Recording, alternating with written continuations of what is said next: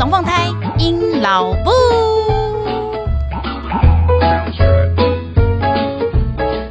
Hello，大家好，我是阴老布。各位老伯老布还好吗？今天呢是隔壁龙凤胎阴老布第一集 EP One，主题就是感动我的小孩。啊，你可惜了之拍桌少女养成记。这个标题，我相信很多人看到之后，第一个想法就是啊，谁谁感动尹老布的小孩？哎呦，不要命啦！呀，我心里面其实也是这么想啦。但这世界上总是，嗯，you know，很难说，不好讲。对，总之呢，我就是有这么一个经历。那之前我有想过说，要不要把自己的这个经历呢投稿到那个干脚人生绊脚石 Licky 系单元。不过后来我觉得，其实这件事情让我学到了蛮多东西，而且我又觉得可以拿出来给大家参考参考。当然是希望大家不要用到，但如果万一蛮不行，你需要用到的时候，哎，不要忘记有这么一招可以用。所以呢，我就决定要把这一个题目呢，哎，放成一个单元一集来讲它。讲到防疫保单哦，我想呢，呃，各位听众应该有人买防疫保单吧？今年的时候呢，阴老布的老布，我妈妈本人，她就觉得说，嗯，好哦，那今年呢、啊，还是要再来买一下防疫保单好了，因为她一直觉得那个我们家从海神猪级队友来来去去啊，接触的人比较多，比较杂，然后很怕他会带病等来，所以呢，我们就是要防着他。只要他一人平安，我们应该就全家平安。嗯，所以呢，我妈妈就决定了，哎，要帮我们全家呢买新的防疫保单。于是呢，他就找了他原本买的 AA 人寿阿伯保险员啊，我们要买那个六大两小的那个防疫保单啊，你看一下哪一家比较好，你推荐我就买。那这件事情大概是在今年的一月中左右的时候买，在四月份左右就问那个阿伯啊说，哎哎哎，啊，我们那个到底有没有买到啦？阿北就跟他们讲说，有啦，你那个一月份买的买很早，好不好？那时候根本台湾没有什么人中奖嘛，波浪贝贝有啦有啦，你们那个都买到了电子保单啦，只是你们去看而已啦。因为我们跟阿北就是买保险很久了嘛，所以都不疑有他，也没有特别去查，反正就是就相信阿北说的话了。于是呢，就这样子，时间飞逝，咻，来到了六月中。哎呀，果然我们家神猪级队友。中奖了，那中奖的时候变成他一人中奖，其他我们家三个人就要隔离嘛。那在这个时候呢，我就开始问我妈说：“哎，妈妈妈，你那个到底是买的是哪一家的那个产险啊？哪一家的他的那个条款条约是什么啊？有没有东西我现在要准备的啊？”那问完之后呢，我妈就是她其实也一头雾水，她也不知道到底买的是什么，所以呢，她就去翻找她原本的那个跟那个阿贝的截图记录。原来我们那时候买的是东东产险，差不多六月中的时候，其实那时候东东产险它就有出了那个线上可以用你的 ID 还有你的出生年月日，你就可以去查你自己的保险状况。所以呢，我就那时候就先自己查了一遍，然后就发现，诶，那怎么所有的人都有都有保单号码了，可是就只有我们家神猪级队友。他的跳出了一个公版的答案，说什么？因为现在呢，呃，送件量非常的大，呃，请大家呢过一会之后再来查询这种答案。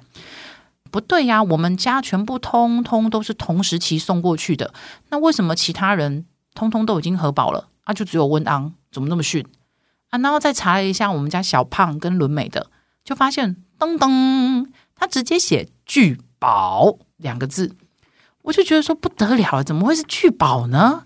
于是呢，我就开始跟那个阿伯联系啊，就说阿伯阿伯，请问一下，我那个我有查了一下啊，问安儿子长这样，查不到资料啊，我两个小孩呢是拒保诶，那到底为什么拒保嘞？然后我一方面也是问我妈，我跟我妈讲有这个状况，请他就是跟阿伯联系。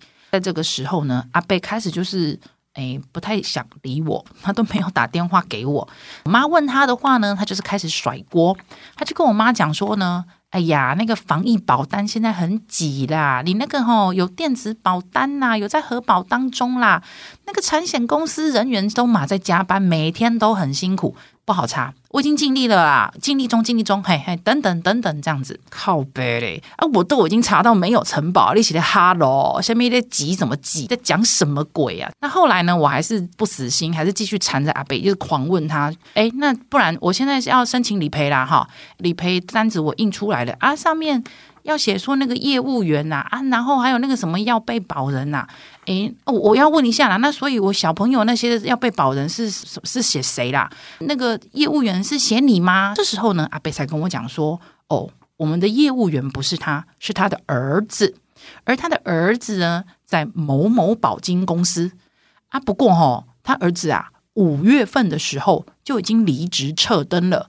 跟我说啊，你要办理赔哦，可以啊，来来来，你拿给我，我我儿子虽然离职撤登哈，啊、我负责啦。好啊，那我就想说，好不要阿贝既然都说他要负责，那就给他负责。所以呢，我就会继续再继续追问啊，我小孩那个拒保啊，所以到底请问一下哈啊，那个照会到底是怎么样啊？为什么没有回啊？为什么我不知道照会啊？甚至连拒保诶，都是我要发现跟你讲嘞，啊，你起来冲下啊，那我让做行李安那嘴啦。每次问他都跟我说有哦。有回复了，哎哎，在有进度中，哎，我会再跟你讲啊。他都这样一直糊弄我，结果啊，就这样从六月中一直糊弄到了七月中，噔噔，这时候换成呢，小胖开始确诊，隔天换我换伦美确诊，哇塞，我们家三个人全部都确诊了。那这时候呢，我真的是已经火到一个疯掉了，因为我们都已经确诊了，然后结果他照会都还没有处理好。所以呢，我又在一直追问他，追问他，追问他。结果阿北回我说：“啊，我现在是居家服丧啦，我有请我的主管代为跟催，不太理想。那个产险公司哈，针对那个防疫险举措很多，比如说重复投保剔除啦，代签名要亲签补签等等的啦。啊，然后阿北还问我说：啊，我能做是这样的啊，你那边还没有其他管道？”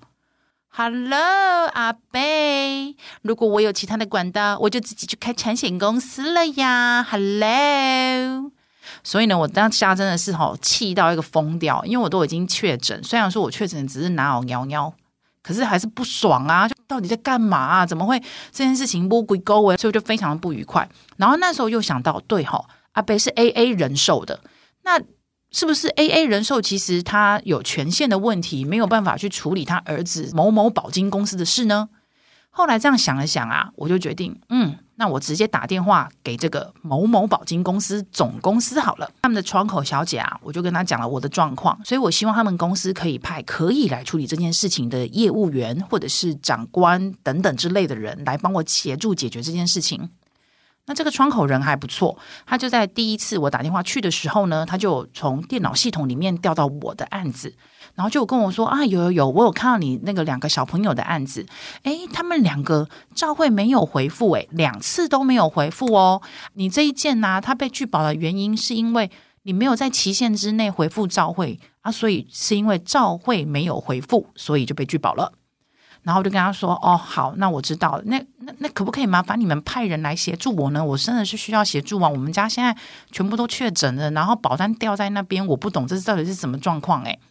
然后他就跟我说：“OK OK，去联络这个通讯处，然后请他们派人来联系我。”第二天没有人打电话来，第三天到了下午的四点多五点。哎，我实在觉得受不了了，我就又再打电话过去一次，哎，又刚好又是那个小姐接的，我就再跟她讲了一次我这个状况，然后那小姐还是跟我讲说，哎，没有人联络你吗？有哎，我有我有联系他们，请他们要跟跟他们讲你的状况，请他们要联系你，哎，没有人吗？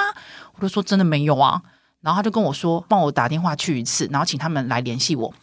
于是呢，又在隔了几天，我记得是隔了一个周末吧，跟他问一次说，小姐。还是没有人打给我，我需要申诉，请给我你们申诉部门长官的联系方式，或是请他现在来接电话好吗？我对于你们公司的这个服务态度，我相当的不满意，我想要客诉。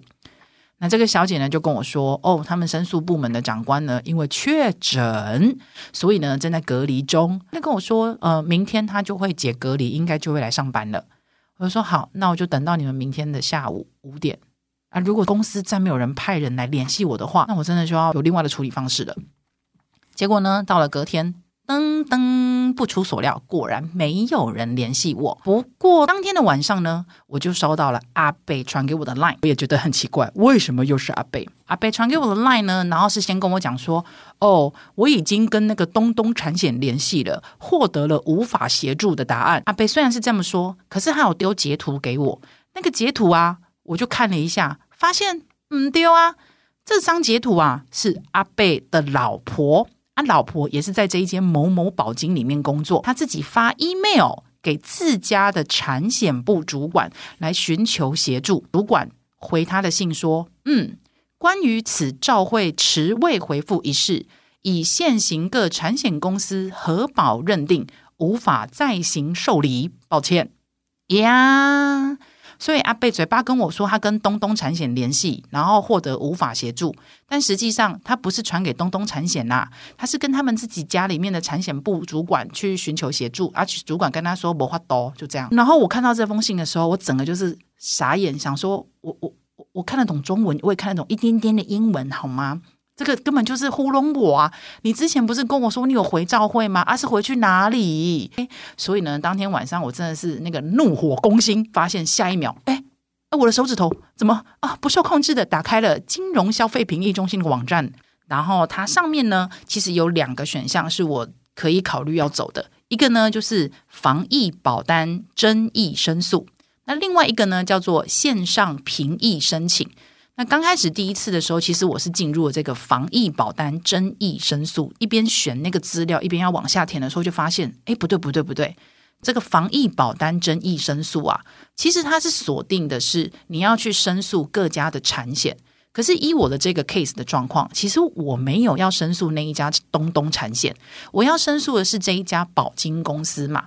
所以呢，我就只好跳出来，然后到了选项第二个，我就进去了线上评议申请这个选项，然后呢，就啪啪啪啪啪开始把我所有内心的怒火，还有这一切事情发生的原始经过，啪啪啪啪狂打狂写，然后哇，超长的一篇文，然后就最后 ending 检查了两遍之后，就按 enter，然后把它交出去了。然后在这边呢，我要稍微建议一下，如果我的听众有人是那个消费评议中心的吼，诶，麻烦你哦，我真的觉得这个线上评议申请哈、啊、是还蛮方便的啊。不过可不可以我打的那个副本哈，email 一份寄给我？因为我发现我没有档案呢。他虽然他会把那个我打的内容，然后就是传给了评议中心，然后他也会把它变成公文，然后传给了某某保金公司。可是我自己本人其实。我打完，他没有再传副本给我，所以我其实有时候会忘记我自己打了哪一些字。接下来呢，就会有人问我啦，就说：“哎，啊，一般来讲，大家都会直接去找那个业务员把这件事情处理啊，你为什么还要搞到评议中心去啊？感觉很麻烦，绕了好长的路哦。”呃，我的想法是这样子的，因为阿贝跟我妈认识嘛，就我们家的保险也都是找他买的。那阿贝他平常也都会跟我们讲说：“哦，他经济状况就是。”没有到很 OK 呀、啊，所以他才会来卖保险呐、如果我今天这件事情继续跟阿伯在那边纠结的话，其实我觉得会有很多人情上面的压力啦。理赔金额我一定是也要不回来，所以我后来呢是觉得找评议中心，就是一个官方的第三方来见证跟评断，我觉得是一个对双方都其实是比较公平、公正、友好的状况。因为首先，我的苗头其实会比较指定的是该公司、该保金公司，那所以我是希望保金公司出面来处理这件事情。我想这会远比我在那边跟阿北纠结来的好很多。这就是我去找评议中心的理由。那因为我写了那个申诉函了嘛，所以评议中心它的审核方式呢，就是对方只要收到这封申诉的信函的时候呢，他们要在三十天之内来解决这件事情。是呢，我大概申诉信丢出去大概一个礼拜之后呢，诶。阿贝就来打电话给我喽，阿贝就打电话来跟我说：“哦，他要来回复赵慧了，请我给他赵慧要回复的一些东西跟文件。”然后在那通电话里面呢，我就跟阿贝讲说，这件事情其实我已经上评议中心了啦，一人做事一人当，好，麻烦你不要去干扰我妈妈，因为我妈妈对这件事情真的是一无所知啊，做事情的人是我。如果你跟我们家交情很好，你更应该了解我的个性，就是我想做什么事情，我就是一定会去做，会执行到底，不管你叫谁来劝我，都绝对不会有用。好，而且我非常非常讨厌人家把我的家人牵扯进去。我有再三跟阿伯讲哦，因为我觉得他应该会去做一些我真的很不喜欢的事情。果然不出我所料，阿伯就在某一天呢，就是硬是去找了我妈，然后就跟我妈讲说：“啊，心累啦，就说这件事情其实不用这么麻烦啦，不用那么复杂啦。呃，意思就是说要叫我妈来请我收手这样子，然后还跟我妈讲说：啊，如果你没有收手的话，哈，哎，这个之后很麻烦呢。就跟我妈讲说：啊，你以后可能要出庭哦。”然后听到这件事情之后，整个更怒，就是那个怒气值狂累加这样子。我交出去申诉大概二十八、二十九天，我就收到了一封某某保金公司寄出来的公文回函。那在那个公文里面呢，比较重要是他在第三点那边，他就有举了一个保险法的第十六条，举了这一条呢，他主要的目的是要告诉我们说，哎，你们那个齁要保人其实是。阿妈就是我妈，那那个阿妈呢，帮他的孙子买这个保险，哎，是不行的。他是意思是说，他们是属于家属。嗯，聪明如你的听众，一定觉得有点怪怪，对不对？啊，阿嬷跟孙子应该是属于直系血亲吧？怎么会是属于家属呢？但 anyway 没关系，这是他自己发的公文啦，哈。因为他自己就写说，因为根据这些条文规定啊，所以呢，他就在第四点有写，他说本案的营老部呢提供的 LINE 对话截图内容是跟阿贝的对话，阿贝并非本公司业务员，对话中也很明确的告知了业务员是阿贝的儿子，此次所有的要保人都是英老部的老部。经查，本公司并没有因劳部所述的其神珠吉先生之要保文件记录啊。对，因为我老公那时候明明就有记，就是说要保，但是他就说没有记录。那那时候我本来是想说就算了。然后下一句是仅有其儿女小胖及伦美的要保文件，然后他有附过来，而且两份的要保书的要保人都是因劳部的老部以及被保人，他们是祖孙关系。要被保人是祖孙关系的话，需要同住在一个户籍，不住在同一个户籍，并不符合保险公司核保作业规定，所以不予承保。因此呢，此争议案因为要保的时候就没有保险利益存在，且契约成立与否之权是在于保险公司。对于保险公司核保之后不予以承保，希望您的见谅。好，以上就是他写的那个公文回函。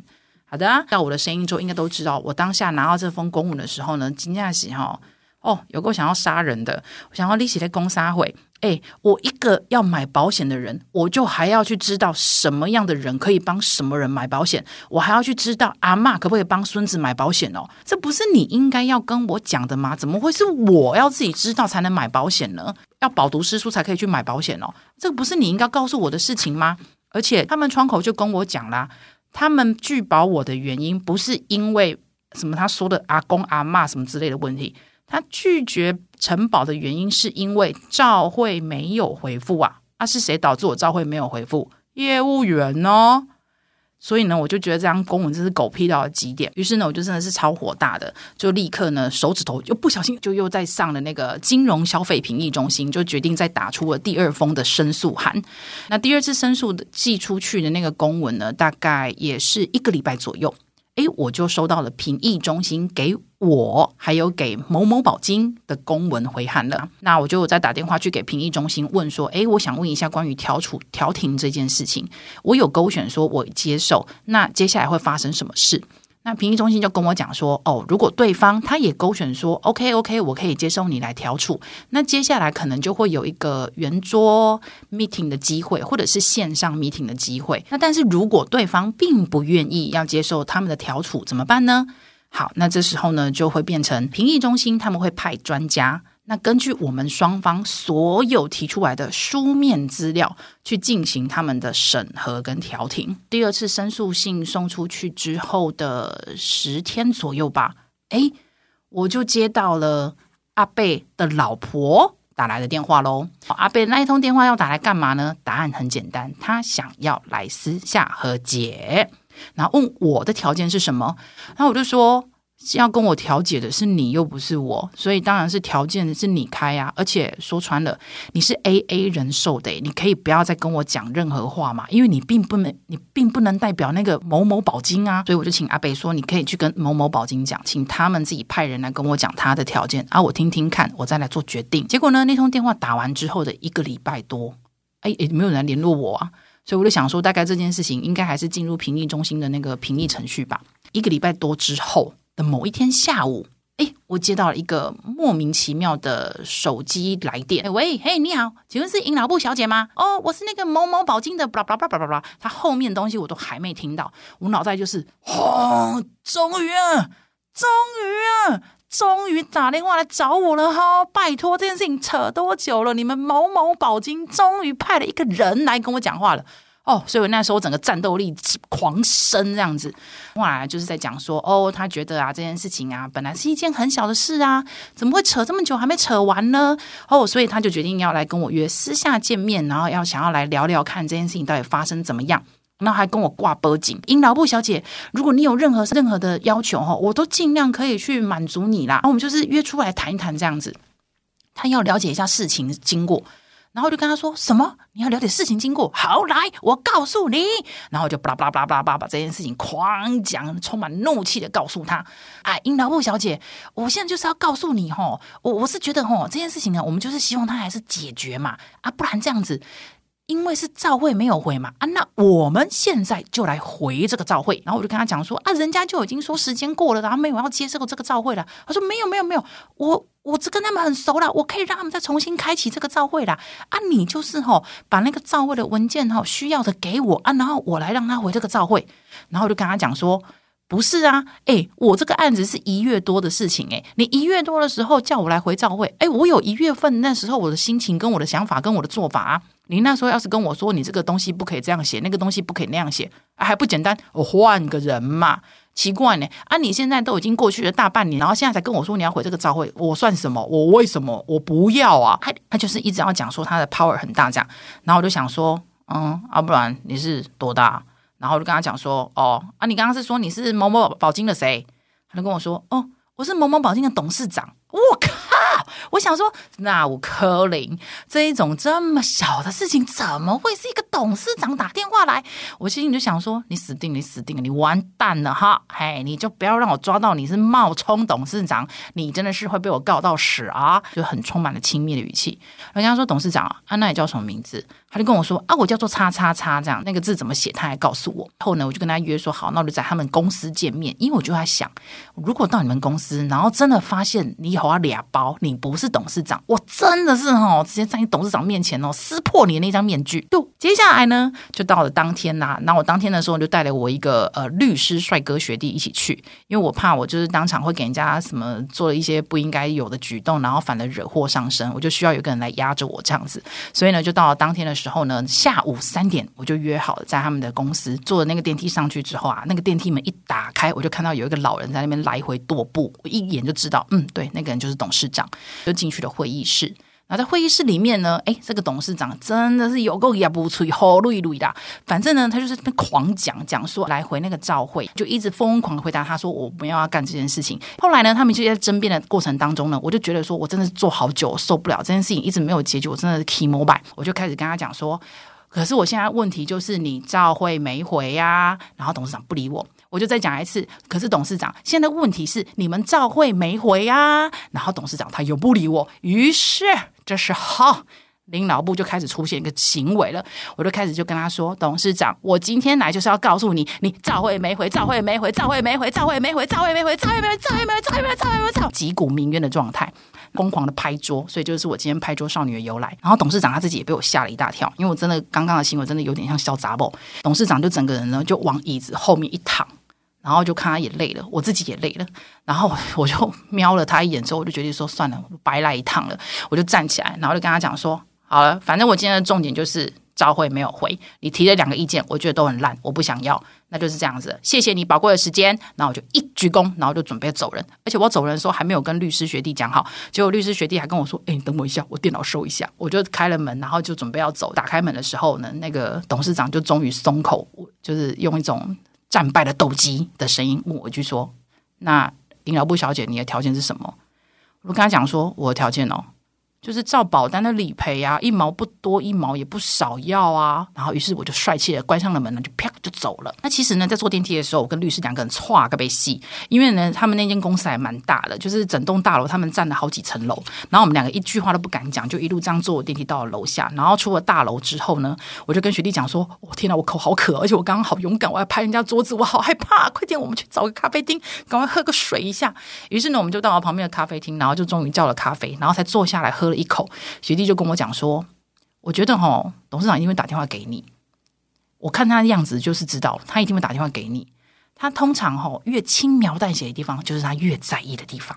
结果呢，我咖啡才喝了一口，噔噔噔，我的电话就来了啊！一看就是哦，董事长打电话来了。那董事长打电话来了，意思就是说呢。”哎，那个英劳部小姐，哎，你应该还没走远吧？